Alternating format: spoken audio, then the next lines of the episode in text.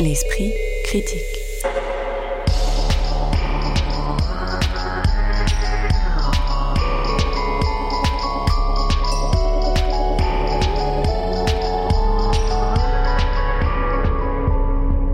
Mediapart. Si vous n'en pouvez plus de la confusion entre actualité culturelle et promotion du même nom, si vous doutez de la sincérité de certains journaux et radios quand ils parlent de films ou de livres produits par des maisons appartenant au même groupe industriel qu'eux, si vous êtes agacé d'entendre la parole critique sur les œuvres monopolisées par les mêmes voix depuis des années, vous êtes au bon endroit. L'Esprit Critique est en effet le nouveau podcast culturel que vous propose désormais chaque semaine Mediapart et qui commence sa saison avec une émission cinéma. Celle-ci nous mènera en 45 minutes top chrono des paysages arides de la vallée de l'Arava, située entre Israël et la Jordanie, où le cinéaste Nadav Lapid place l'action de son dernier film, Le genou d'Aed, à d'autres déserts plus sidérants et inquiétants encore, en l'occurrence ceux qui peuplent la nouvelle adaptation par le Canadien Denis Villeneuve de Dune, le fameux roman de science-fiction de Frank Herbert. Un parcours qui se conclura par la traversée d'autres lieux dévastés, ceux parcourus avec gourmandise par France, la journaliste incarnée par Léa Seydoux dans le film éponyme de Bruno Dumont. Alors pour débuter ces débats, j'ai le plaisir d'accueillir trois personnes qui réfléchissent à ce qui apparaît sur nos écrans. Claire Diao, directrice de publication de la revue panafricaine de cinéma AO Télé. Occitane Lacurie, membre du comité de rédaction de la revue Cinéma Débordement, doctorante en esthétique et études visuelles. Et enfin, Salima Tenfish, chercheur en cinéma et chargée de cours à l'université Paris Diderot. Bonjour à toutes les trois. Bonjour. Alors le cinéma avait déjà un genou célèbre, celui de Claire signé Eric Romer est sorti en 1970. Il y a désormais le genou d'Aed du réalisateur israélien Nadav Lapid qui a obtenu le prix du jury à Cannes et vient de sortir partout en France. Au-delà du titre, qu'il est difficile de ne pas voir comme un clin d'œil 50 ans après au cinquième volet de la série des six contes moraux tournés par Romer, est-ce que vous diriez que ce film a quelque chose de romérien, si cet adjectif a encore un sens, notamment dans la manière de filmer la parole et l'intimité des personnages? Parce qu'on ne peut pas dire que Romer a été un cinéaste prompt à s'emparer de sujets d'actualité, alors que là, le titre euh, et le film de Nana Vlapid débutent sur une histoire qui a fait les gros titres, puisque Aed, c'est Aed Tamimi, une militante palestinienne qui s'est rendue euh, célèbre pour avoir giflé un soldat israélien et avoir ensuite été emprisonné, jugé, et un député de la Knesset, euh, Bezazel Smotrich, d'extrême droite, avait à l'époque exprimé sur Twitter son regret que la jeune fille n'ait pas pris une balle dans la rotule, la laissant handicapée à vie. Ça, c'est le départ du film de Nadav Lapid. Ensuite, on embarque vers autre chose, puisque un cinéaste du nom de Y part avec un petit avion dans un désert reculé euh, d'Israël et se confronte à une adjointe du ministère de la Culture qui veut diffuser son précédent film et on va voir ce personnage du cinéaste la manipuler pour mettre à nu la censure, l'autocensure, la manière dont euh, le ministère de la Culture et le gouvernement israélien traitent les artistes. C'est un motif qui en partie inspiré par la propre expérience hein, de Nadav Lapid. Il y a aussi effectivement toute une relation par WhatsApp avec sa mère qui est en train de mourir d'un cancer, mm. ce qui peut aussi faire référence euh, à la propre histoire de Nadav Lapid puisque sa mère, Hera Lapid, est morte récemment et était la monteuse de ses précédents films. Et dans le film, c'est la scénariste. Et dans le film, c'est la scénariste. Euh, bref, il est difficile de pas voir dans Y un autoportrait, un alter ego, enfin en tout cas une mise en abîme euh, de, du réalisateur ce qui est une figure toujours délicate à manier parce que ça oblige à juger le film, mais aussi le discours que ça tient sur le cinéma. Est-ce que vous trouvez que cette mise en abîme, elle est, euh, elle est réussie ou, euh, ou pas? La figure de rocker euh, un peu surannée, déjà un peu datée, je trouve, par rapport à nos propres codes culturels. voilà, je la, je la trouve un peu raté. Après, est-ce que c'est une espèce de réflexivité où il est très dur avec lui-même et qu'il se rend lui-même antipathique en rendant cette figure de cinéaste absolument insupportable? Je ne sais pas qui trouve voilà dans cette espèce de persécution de la jeune bibliothèque enfin pas bibliothécaire juste oui c'est une sorte d'adjointe au ministère de la culture. Euh, ben, je ne peux pas m'empêcher de le trouver médiocre, de trouver la bibliothécaire médiocre et de trouver absolument tous les personnages de ce film oui, antipathique et on, peut se raccrocher à personne en fait. mais je crois que c'est vraiment à ce niveau-là que euh, là on est face à un cas d'un film qui, si on se contente simplement de euh, de la réception qu'on en a, euh, c'est vrai que moi ce personnage me gonfle, hein. Mais euh, si on lui applique une lecture politique, tout d'un coup, tout devient symbolique et là, c'est intéressant. C'est-à-dire qu'effectivement, ce personnage qui est toujours au bord de s'effondrer, qui a un malaise, donc avec ses mouvements de caméra euh, très brusques qui sont censés rendre compte de son état de, de, trouble et de confusion, tout d'un coup, ça prend du sens quand on le lit à l'aune d'un constat d'échec pessimiste de l'effondrement de la gauche israélienne. Et tout d'un coup, tout ça, ça prend du sens.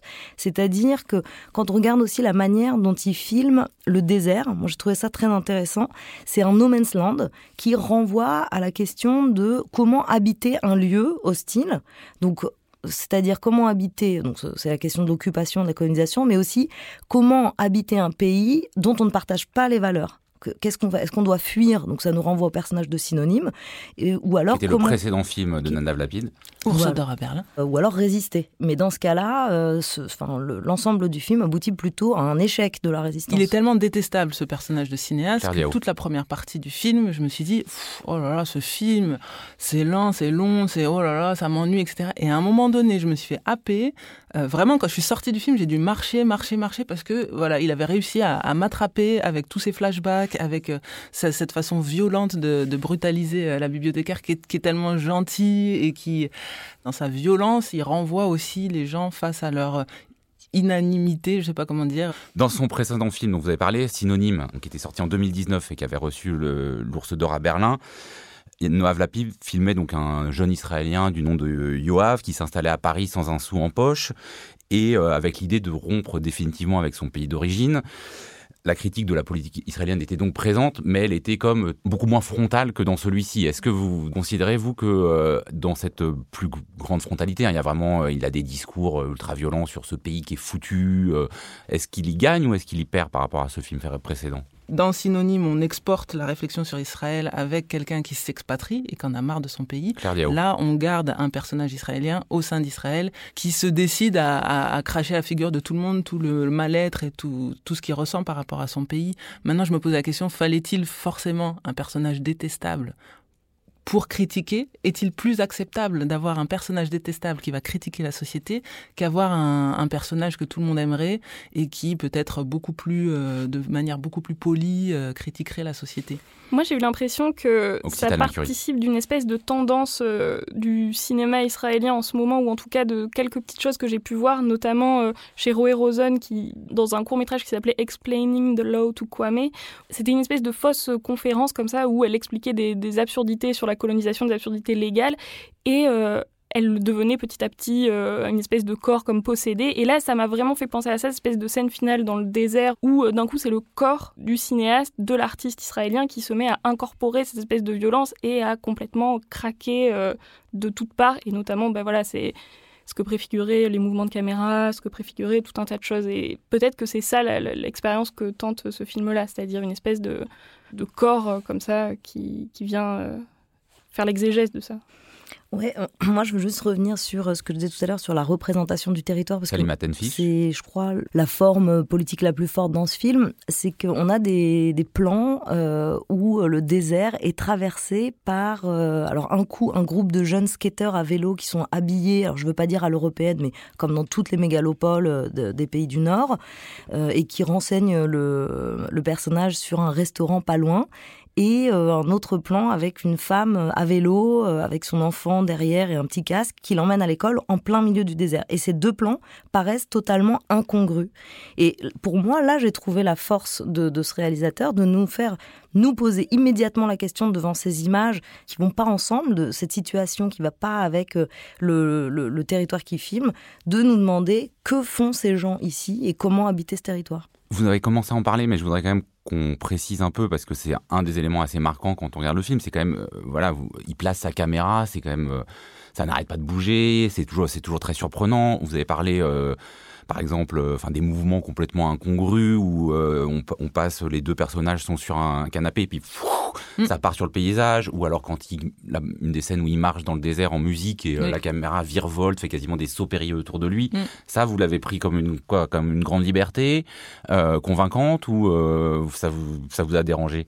Ben moi au début je Occitane la je, je m'interrogeais vraiment sur ce sur ces parties pris de caméra qui bougent dans tous les sens, etc. Et j'ai l'impression que c'est au moment où j'ai commencé à comprendre que ça crée justement du dissensus vis-à-vis de la figure du personnage. Et je pense que l'acmé de tout ça, c'est vraiment le moment où euh, justement il, se suicide dans le désert en quelque sorte, dans cette espèce de logorée où il raconte euh, ce qu'il pense de l'État d'Israël et puis avec euh, beaucoup de, de, métaphores un peu, un peu pompeuses d'ailleurs et où la caméra se met à être complètement dissociée de son visage. Enfin, c'est un gros plan, mais qui n'en est pas un. C'est-à-dire que ça coupe son visage en deux sans cesse et ça, ça se dissocie sans cesse de, de ce qu'il voit, du contre-champ qui devrait être le sien. Et j'ai l'impression que c'est une caméra qui est là pour justement nous donner le mal de mer et qui va aussi euh, de manière assez forte avec ses plans de genoux, ses plans de pieds quand il est en train de faire son yoga, des trucs un peu, un peu crus, un peu obscènes dans le sens où c'est euh, voilà on, est, on, a le nez sur les choses quoi dans ce film j'ai l'impression. Claire Diao. Elle tangue et puis on a l'impression que ce personnage il est complètement perdu dans cette région et,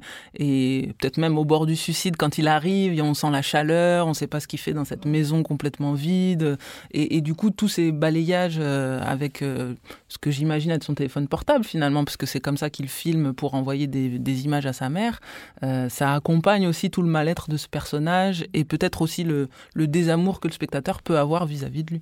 Ou alors il faut la voir comme une espèce de, deuil qui, le, qui l'observe à l'inverse. C'est-à-dire le téléphone portable d'une tierce personne qui serait, euh, je sais pas, la censure, le mystère. Moi je vois plutôt ça, encore une fois, dans le sens de l'effondrement, comme des gestes d'agonie. C'est-à-dire c'est des dernières tentatives de cette gauche contestataire euh, d'essayer de, d'être en action, d'être en mouvement, de capter du beau, de capter euh, de l'énergie et de la vie, mais elle n'y parvient pas. Donc comme un corps qui agoniserait, cette caméra, elle, elle bouge un peu dans tous les sens, elle cherche de la lumière, elle cherche de l'image un peu partout mais euh, elle n'y parvient pas, puisque finalement, le film qu'on a envie de voir, c'est plutôt le récit dans le récit, c'est-à-dire le récit de son expérience d'humiliation militaire, mm. plutôt que le film que Navan Napid nous propose, comme on voudrait voir une autre histoire euh, de euh, la résistance en Israël. Ce qui est étonnant, c'est que la, fiction israélienne, il faut bien dire, avant les années 2000, ça existait quasiment pas, enfin, c'était catastrophique, et depuis, ça a quand même, il y a eu beaucoup de films de fiction, de qualité, et Nadav Lapid en est un des enfants prodiges, on peut dire quand même.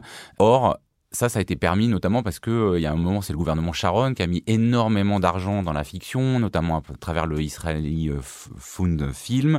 Comme c'est une émission où on veut un peu s'interroger sur la matérialité euh, de la création et de la diffusion des films, est-ce que vous trouvez que voilà ce rapport que forcément un film la, la manière dont il est financé est rendu de manière pertinente? Bah oui, mais c'est justement évoqué dans le film, hein, puisqu'il est question d'un formulaire qui encadre les échanges avec un certain nombre de rubriques et lorsqu'il le cinéaste, le personnage cinéaste, lorsqu'il décline toutes ces rubriques, on comprend qu'il y a des fonds qui vont vers la promotion d'un cinéma de glorification, euh, de donner une bonne image euh, d'Israël, donc dans le monde. Et donc, là, ce qu'on voit, c'est que par la création de ce fonds, on fabrique un cinéma de propagande.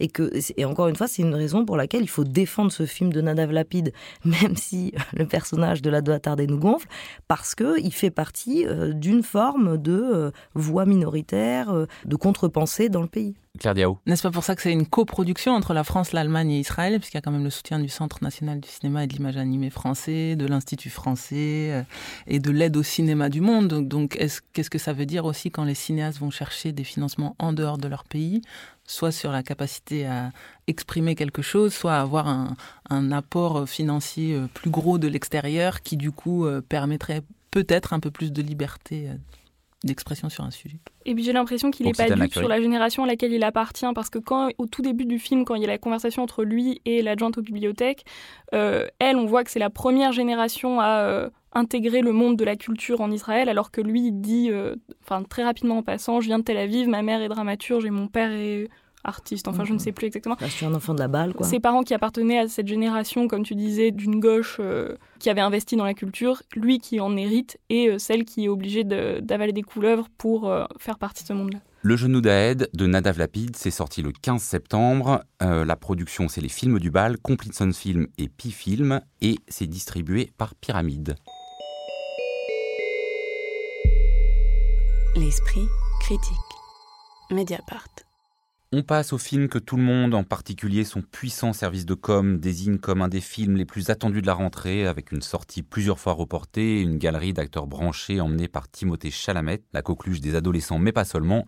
J'ai nommé Dune, la dernière réalisation du Canadien Denis Villeneuve, auteur notamment de Blade Runner 2049, Premier Contact ou Sicario. Je ne vais pas prétendre résumer le cycle de Dune en quelques secondes, mais pour celles et ceux qui n'auraient jamais entendu parler euh, du livre, sachez que l'action se situe en 10191 sur une planète désertique où se trouve l'épice, une ressource notamment nécessaire à la propulsion de tous les engins spatiaux. La planète est donc un lieu d'affrontement entre différentes puissances, l'Empire, des maisons aristocratiques telles celles des Harkonnen ou des Atreides, mais aussi euh, d'une population autochtone qui résiste à l'extractivisme et au colonialisme.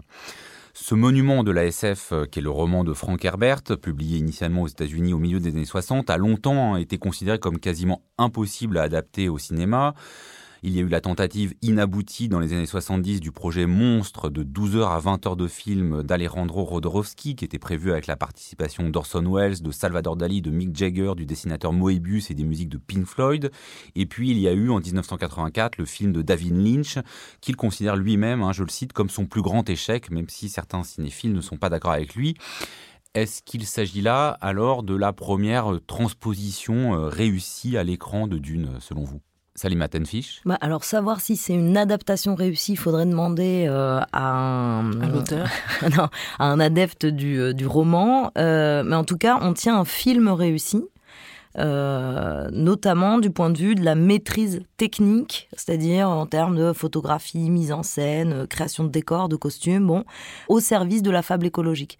C'est-à-dire que la puissance des paysages filmés à Abu Dhabi en Jordanie nous met dans un état de, euh, de contemplation immédiate, alors que certains vont pouvoir trouver euh, plutôt de moments d'ennui pendant le film. Et je pense que c'est là que ce film se distingue des autres films de science-fiction type Star Wars ou même Mad Max Fury Road, c'est que euh, il y a des moments de, de ralenti dans le rythme et de simple pure contemplation du désert et de la nature qui donc nous permettent une expérience sensorielle très très forte par l'image, par le son, et qui va pour moi dans le sens d'une euh, donc de, de la défense d'un projet écologique, mais aussi de la promotion des salles de cinéma. C'est-à-dire que donc vous savez que ce film, il a aussi beaucoup fait parler de lui parce que Universal, le distributeur, voulait, d'ailleurs ils vont le faire aux États-Unis, sortir le film en salle et en même temps sur leur plateforme HBO. Et donc euh, le réalisateur euh, a tenu bon, euh, a réussi à, faire en sorte qu'on le voit d'abord au cinéma. Et je crois que c'est aussi pour ça que ce film est très important, c'est que il nous montre combien une expérience, une réception en salle pour ce type de spectacle n'a bien sûr rien de comparable avec le regarder chez soi tout seul devant son petit écran. après, j'ai d'autres critiques à faire sur le film, mais photographiquement, il est réussi. Ouais.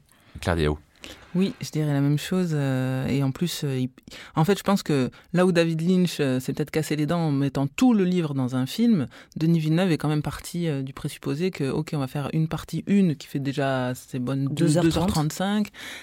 et si ça marche, on fera une partie 2. Et il le disait notamment sur un, un, média où il a été interviewé, que que ce soit accepté ou non par le public, le but c'est de faire le film qu'il a envie de faire.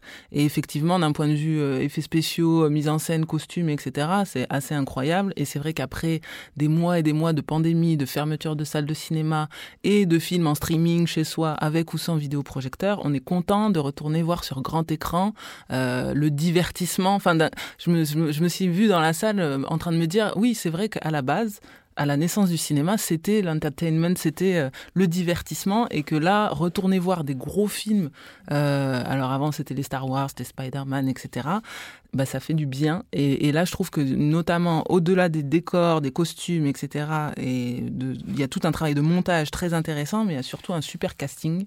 Je trouve que dans chacun de leurs rôles, les, les acteurs sont assez euh, performants. Occitane Lacurie. Ben, moi, ce que je trouve amusant, c'est qu'à chaque fois qu'il y a un Dune qui sort, c'est un peu un état des lieux de la science-fiction cinématographique. C'est-à-dire que celui de Lynch, voilà, les années 80, dans tout ce que elles avaient d'années 80-esque. Mais euh, là, en l'occurrence, euh, je trouve que Villeneuve, il fait partie de cette tendance du cinéma de science-fiction euh, contemporain qui est le sérieux, la, solennité, une certaine sobriété, un minimalisme, etc. Enfin, qu'on avait pu voir enfin cette tendance-là ouverte par par des, Christopher Nolan dans Batman, etc. Bon, c'est pas exactement la science-fiction, mais enfin, vous me comprenez. Et là, voilà, ces, ces espèces de paysages brumeux, ces espèces de, de fluides filmés de très près avec euh, une grande qualité d'image, très beaux effets spéciaux, très beaux costumes, mais toujours dans une espèce d'exigence de sobriété et de, voilà, de lignes claires. D'accord, vous trouvez pas parce qu'on a beaucoup dit voilà le, gros budget, hein, je sais plus, c'est plus de 165 millions de dollars avant promotion, grand public, grand spectacle, sur ça tout le monde s'accorde, mais on sent qu'il y a déjà un peu une réception qui dit ok débauche de moyens, mais c'est comme si chaque plan montrait le coût faramineux qu'il a coûté, euh, comme un peu euh, on, laisserait une étiquette sur un cadeau. Ouais, mais moi je dirais qu'en fait, justement, cette manière d'utiliser la technique et la technologie au service d'une fable écologique, euh, ça va dans le sens du propos du livre, justement, du, livre d'Herbert. C'est-à-dire que ici, cette débauche de moyens dont tu parles, euh, elle, elle, elle, nous permet de nous rendre compte euh, du, de deux projets antagonistes. Donc on a d'un côté des images captées en décor naturel et qui sont époustouflants et, qui nous mettent même dans un état euh, presque méditatif, euh, de relation directe avec la nature, le territoire, ces dunes, et euh, la fabrication d'un univers fictif, mais quand même vraisemblable, euh, terrifiant, avec donc un autre projet de société qui est le projet bon, des méchants dans le film, les Harkonnen et l'Empereur, d'un monde effectivement aseptisé, euh, froid, euh, où tous les, les, personnages du royaume de Harkonnen sont imberbes, sans poils, sans plus aucune diversité, sans plus aucune couleur ni lumière. Et je crois que justement c'est ça qui y a d'assez fort dans ce film, c'est que les moyens, donc les moyens pour les décors, les costumes, sont au service de cette euh, critique euh, écologique et de cet avertissement à l'humanité, si on peut le dire comme ça, en disant cette réalité futuriste que nous propose la Denis Villeneuve, elle n'est pas si éloignée de notre réalité. C'est-à-dire que dans le film, donc oui, il y a de la science-fiction, ils ont des super vaisseaux spatiaux, on est dans l'espace, on n'est plus que sur la planète Terre ou du moins la planète Dune, désertifiée. On a effectivement des, hum, des super boucliers magnétiques.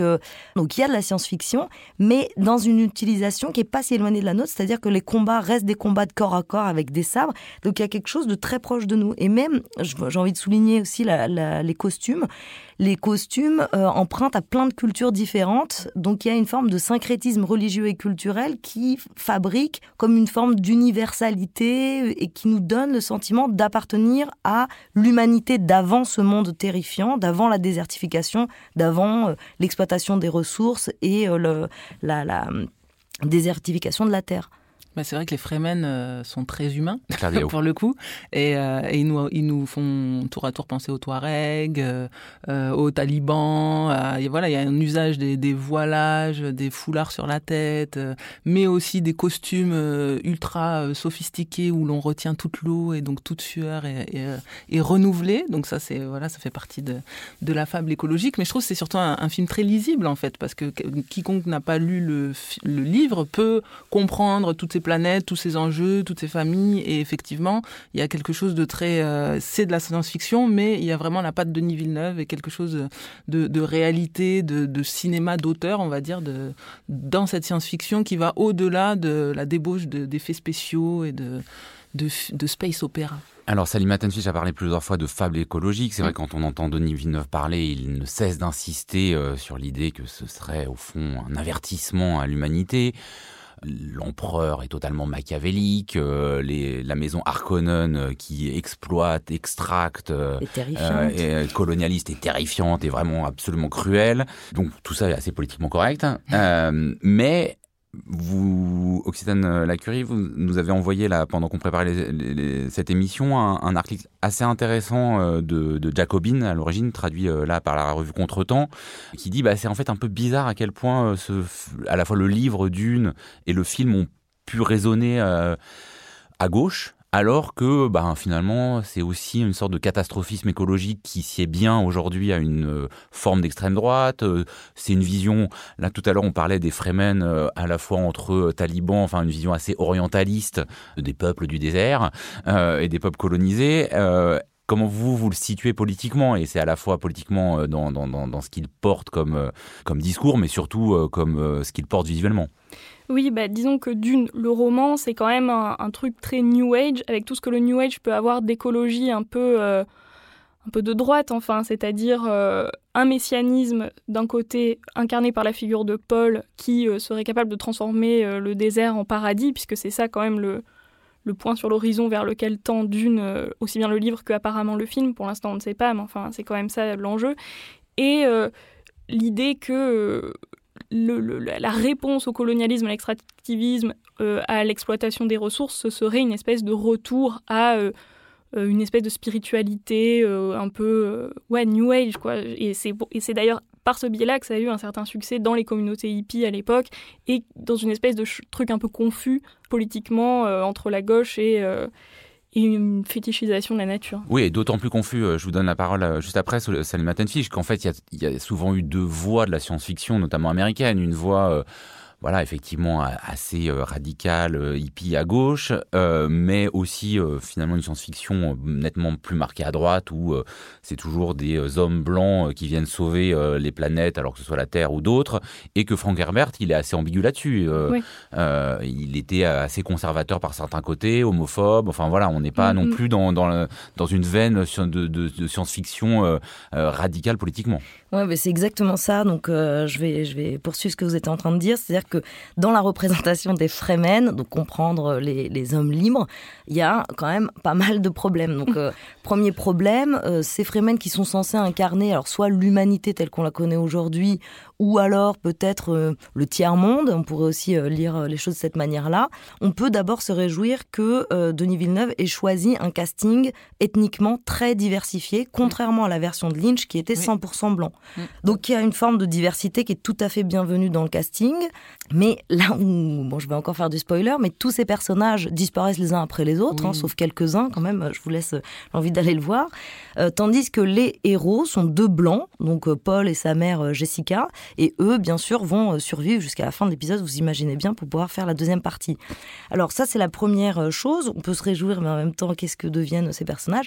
Et l'autre chose qui pose, qui est le, point de problème central, qui était déjà dans le roman, évidemment. Donc là, on peut dire que c'est pas seulement propre au film c'est le fait que c'est encore une fois des indigènes qui euh, ont besoin d'un étranger blanc venu d'ailleurs pour les sauver et surtout venu d'une famille noble, c'est-à-dire d'ascendance royale. Ça peut pas être un fils et une fille de Pécor. Pardon, ils en ont pas besoin. Hein parce que c'est euh, représenté par Javier Bardem qui dit nous on est habitué sur cette euh, planète à avoir un, colonisateur puis un autre il s'en va puis un autre arrive. C'est l'empereur qui envoie sur la planète mais c'est pas eux qui demandent. Absolument. C'est-à-dire que c'est un peuple constitué. Et d'ailleurs ça aussi c'est un point à souligner qui est bienvenu c'est que euh, et c'est vrai déjà dans le roman pour une fois ces subalternes du désert là je suis pas du tout d'accord avec l'idée qu'il y a un orientalisme. Au contraire c'est pas des, des édentés qui se baladent en haillons alors s'ils ont des haillons mais ces haillons ils sont au-dessus d'une super combinaison où là on trouve que ces subalternes, ils ont eux aussi la maîtrise de la technologie, mais dans le bon sens, voyez-vous, dans le sens donc dans la fable écologique, c'est-à-dire de l'autosuffisance, de la récupération des eaux usées du corps pour pouvoir euh, être autosuffisant. Donc ça c'est vraiment louable, c'est-à-dire que tout d'un coup ces indigènes, ben, eux aussi dans le monde du futur, euh, ils savent utiliser la technologie, mais ils ont encore besoin de ce messie. Donc la question c'est à quand euh, le slogan ne nous libérez pas, on s'en occupe. Et une dernière question, mais sur sur ce même sujet des représentations. La transmission hein, de la maison des Atréides ne peut se faire que en ligne masculine. Et quand Paul Atréide euh, envisage de succéder à l'empereur, il dit précisément que celui-ci n'a pas de fils et ses filles euh, ne sont pas mariées. Donc l'action, il faut le dire, hein, se passe en 10191, je crois, en l'an 10191, mais c'est toujours la loi salique euh, des Capétiens français qui prévoyait que le trône ne pouvait échoir aux femmes, qui semble prévaloir dans ce monde futur. On va pas appliquer le test de Bechdel qui est censé euh, bah mesurer euh, la surreprésentation masculine, mais en tout cas, je pense que le film le passe pas.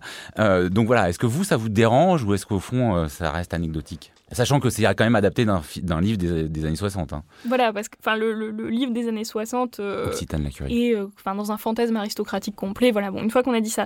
Mais c'est vrai que le film s'en dédouane en remplaçant le personnage de l'écologue impérial par une femme qui, dans le livre, est un homme. Bon, c'est à la marge, encore une fois. Une femme noire. Une femme noire, enfin, ce qui est une espèce de, petite euh, annotation à la marge, un petit peu en une mode. Voilà, concession. Une concession, voilà, c'est ça. Et. mais qui garde complètement ce, ce cliché des Bene euh, qui sont des espèces de sorcières euh, qui euh, trament dans l'ombre un truc un peu... genre de franc-maçonnerie du futur. Qui fait de l'eugénisme à ses heures perdues, qui manipule l'Empire, qui en même temps... Et apparemment, ce serait elle-même qui aurait implémenté parmi les Fremen l'idée qu'il y aurait un messie qui serait sur le point d'arriver, donc une espèce de, de plan tentaculaire absolument délirant, voilà, qui là aussi est repris tel quel. mais les celles qui accusent la femme en disant ouais as, mais t'as fait un garçon. Oui. Mais tu, coupes la filiation là parce que normalement tu aurais dû faire une fille et parce que c'est un pouvoir qui se passe de femme en femme. Oui, mais ce qui est odieux, c'est que tout l'objectif de cette super organisation qui fonctionne en sororité avec que des femmes qui sont puissantes dans l'ombre, vous comprenez, parce que nous c'est jamais la lumière. Mm. C'est quoi leur objectif? C'est de féconder, donc encore une fois le rôle de maternité des femmes, mm. un héros masculin, un messie masculin. Donc c'est insupportable. C'est-à-dire que au début, on voit cette congrégation, on se dit bon, elle est religieuse, c'est pas top, mais en tout cas, c'est des femmes super, c'est que des femmes. Et puis là, on apprend que leur objectif, c'est de créer le sauveur qui ne peut être qu'un homme. Et ça revient quand ils se battent avec les Fremen, quand ils se rencontrent dans le désert, puisqu'on dit euh, femme, euh, il faut qu'un homme te représente. Pour, euh, pour avoir un duel, c'est pas la femme qui peut se battre alors que c'est alors qu'elle venait se battre.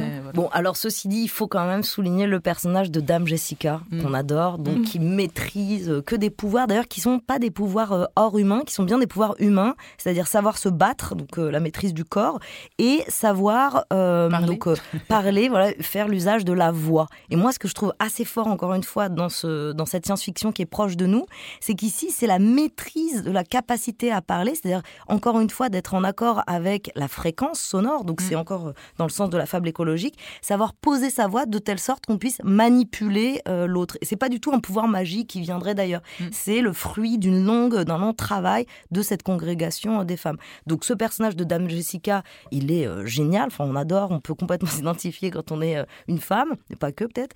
Elle est forte, elle se bat, elle est au combat. D'ailleurs, elle, euh, elle triomphe du chef euh, des euh, Freeman. Donc là, si on passe du, de la lecture subalterne, ça veut dire que... Il va falloir conclure. Parce que là, je sens que vous partez, Salima, en vers... cette, non, cette dame Jessica, il faut souligner qu'elle est effectivement très très forte et puissante et qu'elle a, qu'elle a un rôle très important dans le film. Donc ça, c'est bienvenu. Donc une défense davantage plastique que politique de Dune de Denis Villeneuve, sorti également le 15 septembre dernier. L'esprit critique. Mediapart. On aborde le troisième et dernier objet de cette émission avec un film sorti fin août, France de Bruno Dumont, qui filme une journaliste de la télévision. France demeure, prête à tout avant qu'un accident de la route ne semble peut-être bouleverser sa trajectoire. Ce qui frappe euh, d'abord, enfin moi ce qui m'a frappé en tout cas, c'est la structure euh, très répétitive du film, euh, qui multiplie les scènes où la journaliste incarnée par Léa Seydoux fait son travail avec un mélange d'obscénité, de cynisme et de larmes.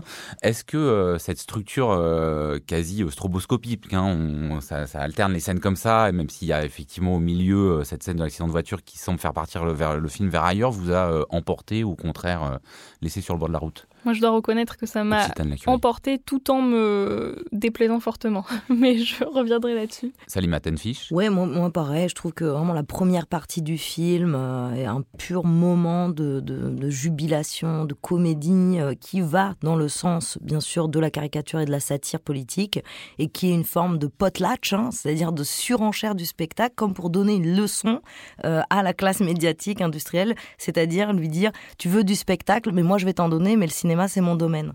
Donc euh, le reste, à partir d'espèces de fausses bascules, euh, avec l'accident du jeune homme, à partir de là, je trouve que le film est vraiment moins intéressant. Donc l'accident du jeune homme, pour préciser, c'est un moment France, euh, au volant de sa voiture, renverse un jeune homme à moto et ça va la, perturber au point que qu'elle arrête un moment la télévision. Ouais, mais sauf qu'il n'y a pas du tout d'évolution du personnage. Elle devient, ou alors si, dans le sens d'un cynisme encore plus grand dans la troisième partie du film.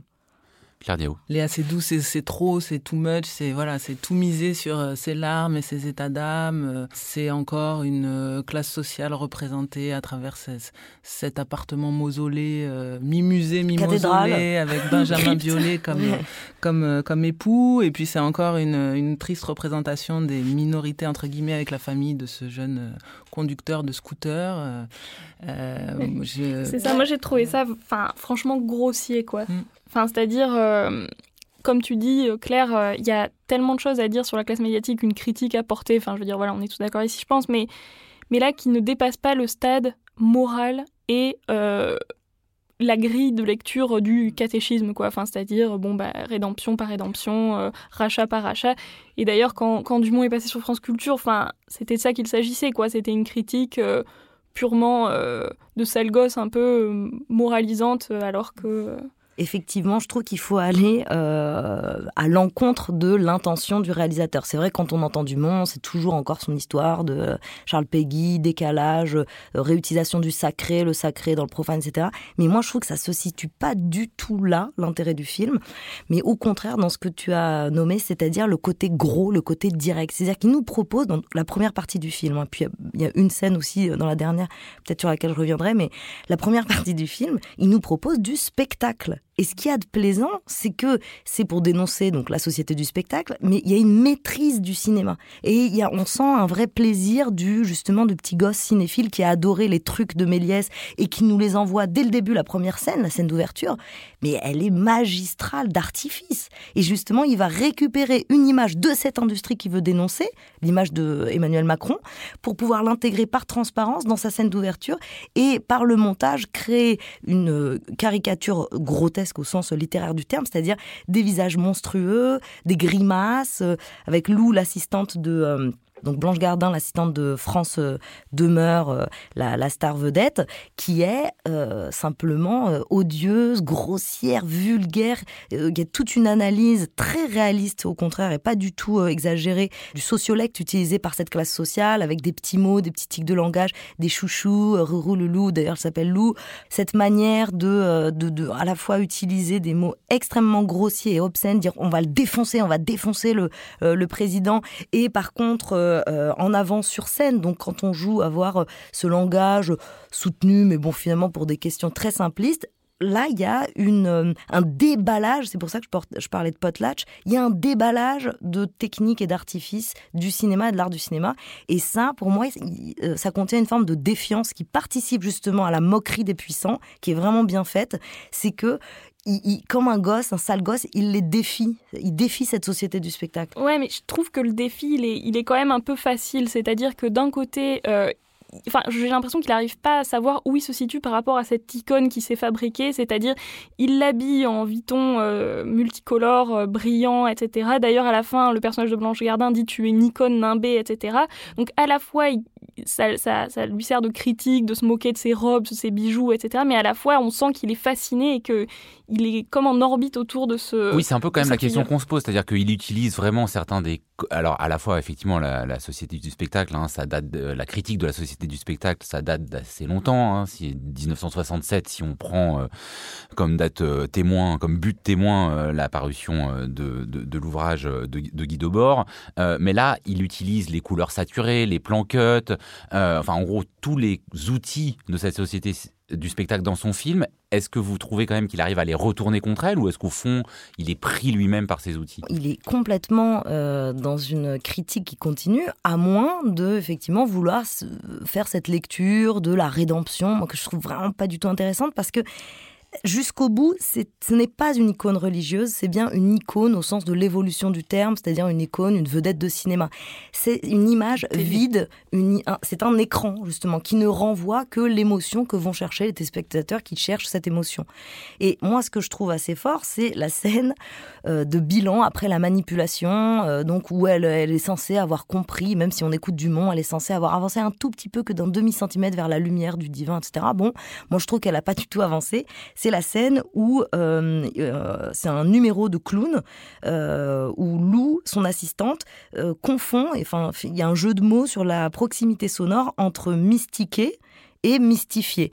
Et moi, ce que je trouve assez génial, c'est que France, elle, qui est encore plus cynique et dans une plus grande maîtrise justement du langage et de la manipulation, elle utilise à bon escient le terme de mystification, c'est-à-dire de mensonge, de manipulation qu'elle a subi.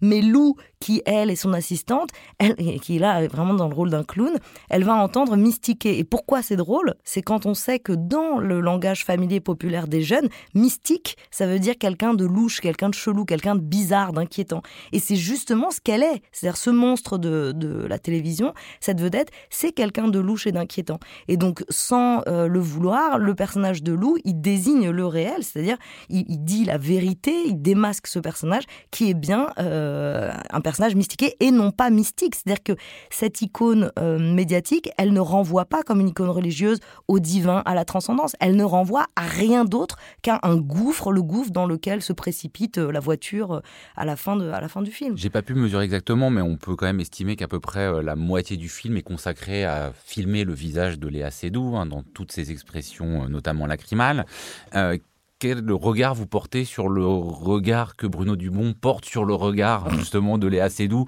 sachant que l'émission de télé qu'elle anime s'appelle Un regard sur le monde? Le regard dans le regard. Approchez-vous du micro, Claire.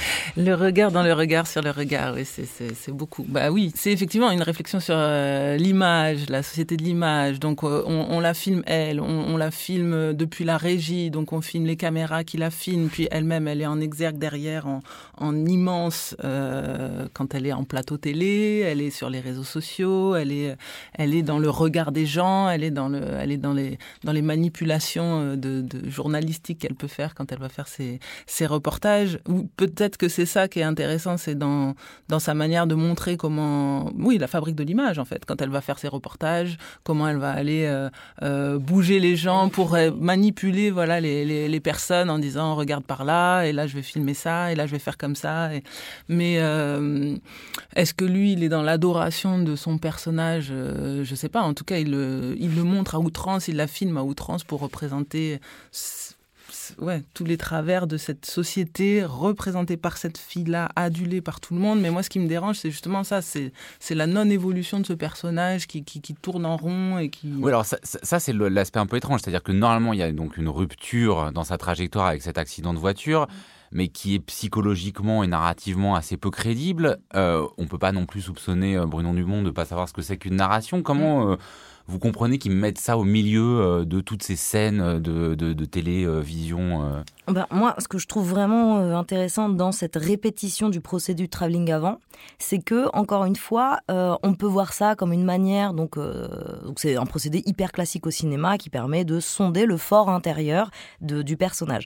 Donc, si on ignore l'étymologie du mot fort, donc qui s'écrit F-O-R, et qui vient de forum en latin, qui veut dire la place publique, mais aussi le jugement et le tribunal, eh bien, oui, on peut faire une lecture qui consiste à croire que euh, c'est une manière de montrer la mélancolie et la tristesse rapprochée. Mais quand on connaît cette étymologie, on ne peut voir ces répétitions de travelling avant que comme des sentences jetées au visage de cette euh, classe médiatique et des puissants, euh, les sommant de décliner leurs responsabilités et de prendre leurs responsabilités devant l'état du monde, si on imagine que France symbolise le pays, ou en tout cas de dans la mésinformation et dans la manipulation de donc pour moi, c'est travelling avant, que ce soit voulu ou pas par l'auteur, moi ça m'intéresse jamais les intentions d'auteur, mais en tout cas dans la réception qu'on peut faire de cette répétition de sentences, moi je vois à nouveau une critique euh, de, cette classe médiatique.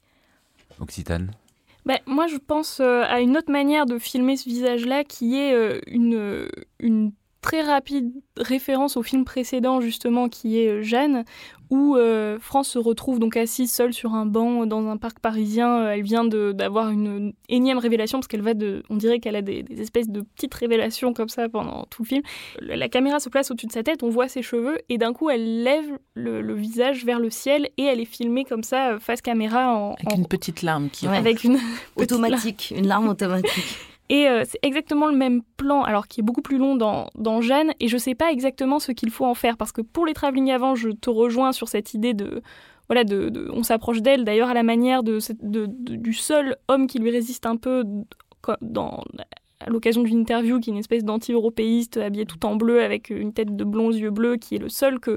Vous êtes jolie. Voilà, vous êtes une idiote utile, mais une jolie idiote. Il lui dit donc là, on, a l'impression que c'est voilà cette accusation qui est portée, mais à l'inverse, il y a ce plan de face caméra qui sera réitéré à la fin du film, qui est une espèce de d'absolution. Je ne sais pas. Enfin, je ne sais pas comment il faut voir ça. Est-ce que c'est le film qui absout France ou en tout cas qui tente de le faire à un moment donné du, film, en lui disant voilà, je t'absous de cette classe médiatique, je te sors de là euh, parce que tu es euh, nimbé? Non, parce que tu as été baptisé par Baptiste l'arabe qui s'appelle Baptiste. Donc c'est très drôle. oui, oui, mais il y a aussi des arabes avec des noms chrétiens. donc c'est ça, qu'elle a été sauvée par Baptiste. Qu'elle a été sauvée par Baptiste. Donc voilà, je ne sais pas comment il faut interpréter ces manières de sans cesse, euh, deux pas en avant, trois pas en arrière sur euh, ces possibilités de rédemption que lui accorde le film. Mais juste sur le gros plan, moi ce que je trouve assez génial pour aller dans le sens du fait de l'icône, on peut euh, la voir comme une émoticône qui ne renvoie qu'à l'émotion, donc de la tristesse qu'elle essaye de, fabriquer chez l'autre avec ses gros plans sur son visage. Une dernière question, euh, qu'avez-vous pensé quand même de cette scène singulière de l'accident de voiture, à la fois sa place dans la narration et la manière dont elle est filmée, elle commence quand même comme une publicité pour une grosse cylindrée sur une route euh, euh, de, mm, mm. de falaise à côté de la mer. Comment vous l'avez vu, vous? Effectivement, je pense que la catégorie de la pub est assez, euh, assez parlante à ce titre. mais là aussi, je, j'ai trouvé que c'était une manière un peu sadique du film de, de, de châtier par la pub euh, c'est-à-dire, c'est le châtiment divin. On comprend clairement que c'est une espèce de rétribution qu'elle reçoit pour avoir trompé son mari, euh, pour, euh, pour tout ce qu'elle a fait en général, enfin pour l'ensemble de son œuvre. De mal, ce qu'elle a fait de mal. Oui, parce que pour que ce soit pas ambigu, on a parlé de l'accident ah de scooter qui est pas grave du tout. Là, c'est un accident beaucoup plus grave. C'est le voilà. Et donc du coup, c'est un peu comme si voilà l'esthétique publicitaire venait punir l'esthétique télévisuelle. voilà.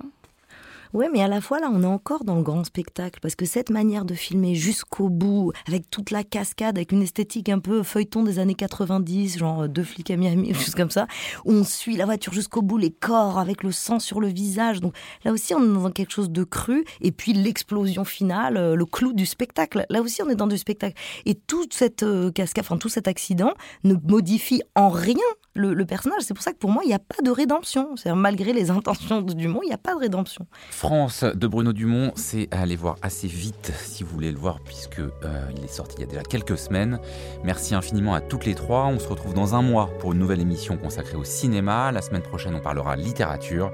C'était une émission proposée par Joseph Confavreux pour Mediapart, mise en onde Samuel Hirsch, une émission réalisée dans les studios de Gong. L'esprit critique. Mediapart.